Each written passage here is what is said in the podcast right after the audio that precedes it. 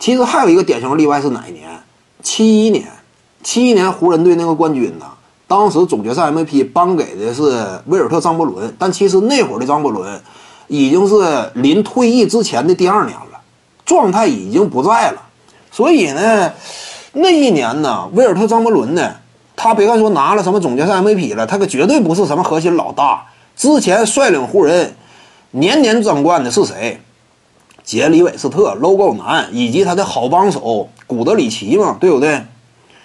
他俩是真正中流砥柱。那会儿无论是常规赛还是季后赛，场均得分呢，张伯伦不到十五分，而另外两大湖人队外线核心呢，场均得分都在二十加。那谁是老大，谁贡献突出，这个一目了然嘛。为什么现在 Logo 男呢，在湖人队史当中，他位置显得特别高呢？因为属于新时代。你比如说早期明尼苏达那个时期不算，确实搬家了嘛。搬到洛杉矶之后，这是第一个冠军，就是 Logo 难拿的，而且他率队连年干进总决赛嘛，最终好不容易总算是拿了一个冠军，他功劳可以说最大，而且当时呢，也是队内当中核心领袖吧，这也有个区分嘛。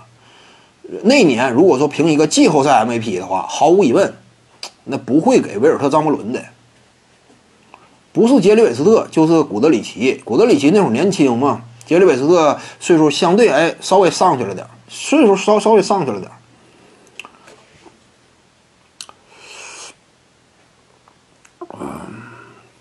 阿尔金贝勒，他不行，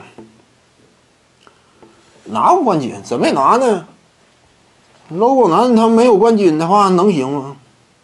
拿过一个冠军，是贝勒没有拿冠军，贝勒不行嘛，他显得位置就相对就低了。现在谈到这个湖人队啊，早期功勋呢这个贝勒呢，相对来说位置有限吧，他位置有限，他一般排在谁后边？乔治麦肯和杰里韦斯特后边，比古德里奇呢，多少能强点吧？因为这贝勒早期那会儿场均得分也挺挺高的，属于联盟当中呢外线这块也算是头钩的这种球员吧。早期贝勒，但是他很很点儿背嘛。七年呢，湖人队眼看着要登顶了，他感觉希望渺茫，这而且自己遭遇伤病侵袭，年纪也大，认为呢，我还是别执着了，对不对？差不多就退了吧。结果退了，球队夺冠了。